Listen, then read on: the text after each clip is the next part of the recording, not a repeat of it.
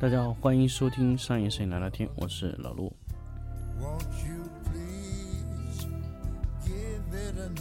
Try? it，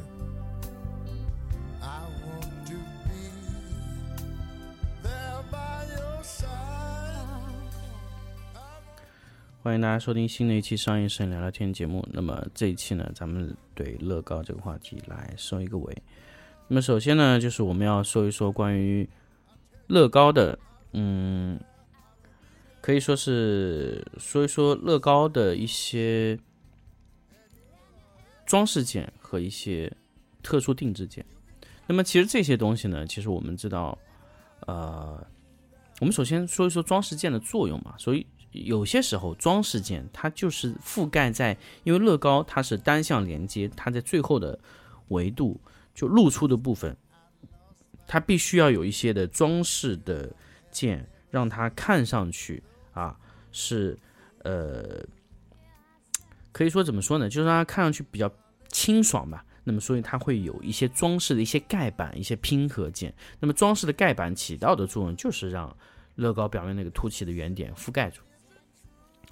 那么还有一种呢，叫定制件。定制件呢，其实每一个产品它都会有一些定制的一些模块，比如说汽车轮子啊、汽车玻璃窗啊，啊，还有一些汽车弧形的一些形状的一些一些产品。因为在传统的乐高结构件是没有的，所以它只会用在这一个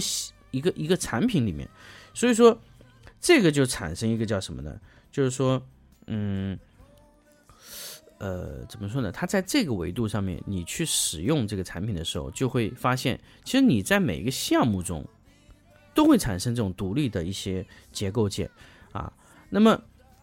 这种这种东西呢，它会消耗掉你呃一些成本。那比如说乐高在生产这种产品的时候，它生产这种定制件的时候，它会去新开新的模具去做，其实成本是蛮高的。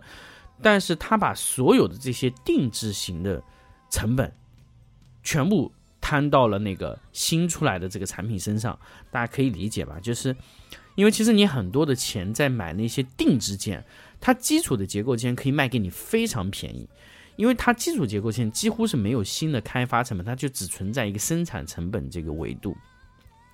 所以你大部分的成本都是在买它的这个叫什么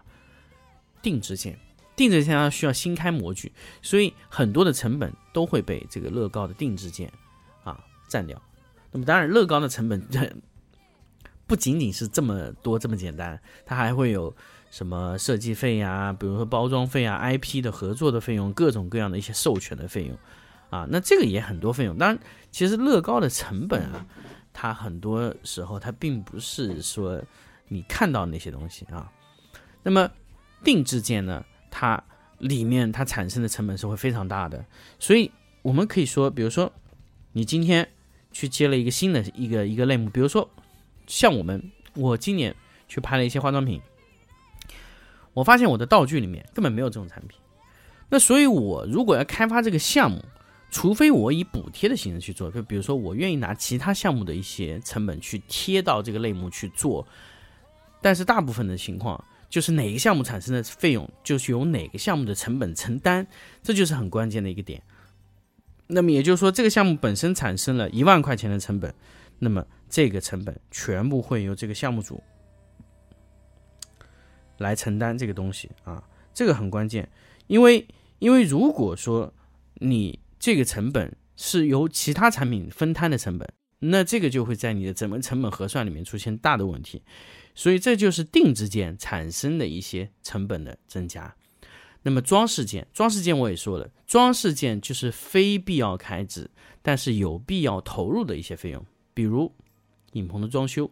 那如果我说的装修指的不是说你在拍摄家具里面你要投入的那些什么家具拼装的这些东西啊，那我指的是，嗯，你在拼接家具的时候，你你除了那些家具以外的一些购置，比如说影棚的装修的这些门面的位置哈，比如说你呃修图师这些这些装修的这些门面啊，包括它桌子啊这些关键的这些东西，就是你可能没有它也可以的这种产品，就是它不是在核心中，但是有会更好的东西，比如说本来你从 Windows 换成苹果啊，或者说是呃。呃，什么数位版呐、这些可以说是锦上添花的一些产品那你可买可不买的情况下，你买了那些都属于装饰件。那么这种的投入，我我觉得它不是说不能投入，我觉得是要投，但是它的投入和产出通常是不成正比的，只是说老板愿意投还是不愿意投的问题。所以很多时候呢，我们在运作一些呃产影棚的时候，你就要考虑，就这个东西你投下去和不投下去，其实没有多大用，没有多大对你的核心是没有多大区别，但是你会持续的投，因为这个东西呢，可能对你的一些呃，可以说是对你的形象会比较有利。那么这个就是装饰件的作用。其实装饰件你没有它也行，但是会很难看，你看不出它是个什么东西。所以很多的装饰的产品，我说了，它都是为了提升你的整一个的结构啊的完整性啊。装饰件它做到就是完整性，比如说什么 ERP 的系统啊，我觉得这些都是装饰件。那如果说它没有在你流程中起到了核心决定性的用处，那我觉得 ERP 其实也是一个装饰件。那么任何的一些软件呐、硬件呐，我觉得只要是不是在核心位置中产生的一些结构件类型的东西，那它就会是一个装饰件。我说了，其实 ERP 在我现有的团队中，我认为它是一个结构件。为什么？如果没有 ERP 系统的话，我整个团队在一天的运作中就会全部瘫痪。这就是你在运作一个团队中你要考虑的，它这个东西在乐高的这个拼合中，它是属于结构件，还属于装饰件，还属于呃定制件。这就是我我想跟大家分享的关于乐高的全部的内容。那么这么多天下来以后呢，其实包括用三期的节目的时间跟大家分享了全部乐高的一些内容那希望大家有意思的，我我觉得我建议大家就是，如果你们啊、大家觉得哎，好像听着我这个东西有点意思，想去尝试一下乐高，那我觉得你可以真的去买一下。比如说，我比较推荐的是，比如说乐高的布加迪的那辆车，还有老特拉福德的球场，还有乐高的，比如说你真的财力允许啊，我我觉得就是你经济条件允许的情况下，你去买，因为呃，我记得布加迪那辆车是三千多，然后那个老特拉福德酋长那个是两千四百九十九，还有一个就是那个叫泰姬陵，泰姬陵也是三千块钱左右，两千九百九十九。我觉得这三个，如果你们真的有机会去玩一下，还有一个就是我也是非常推荐的，就是它的那个罗马的斗兽场，那个比较贵，因为那个我现在还没有去玩，因为那个拼合的件数非常多，而且它装饰件很少，几几乎都是结构件组成的，所以如果你想真正的去玩透一个乐高，我我非常适合建议你啊，就是你玩一个赛车，玩一个汽车类的乐高。那个里面很多是机械性的那种可以动的这种组件，那么再玩一个建筑类的乐高，那么建筑类里面的乐高呢，它是一个呃，就是拼合让它稳定的一个东西。你再去玩一个什么呢？你再去玩一个呃这种贴片型的乐高，什么意思呢？就是有一些画，它可以通过装饰片来拼合出来的，就是贴片型的乐高，那装饰件就非常重要了。所以你可以考虑。为什么有些东西它需要更多的结构件，有些需要更多的定制件，有些需要更多的装饰件？你玩一下，你就能明白。因为如果画，比如说你去买一张画的意义是什么？画的意义是在那个图案，那么图案大部分就是靠装饰件。那么你买这个建筑类的东西，大部分靠结构，所以几乎全部是结构件，那装饰件非常少。那么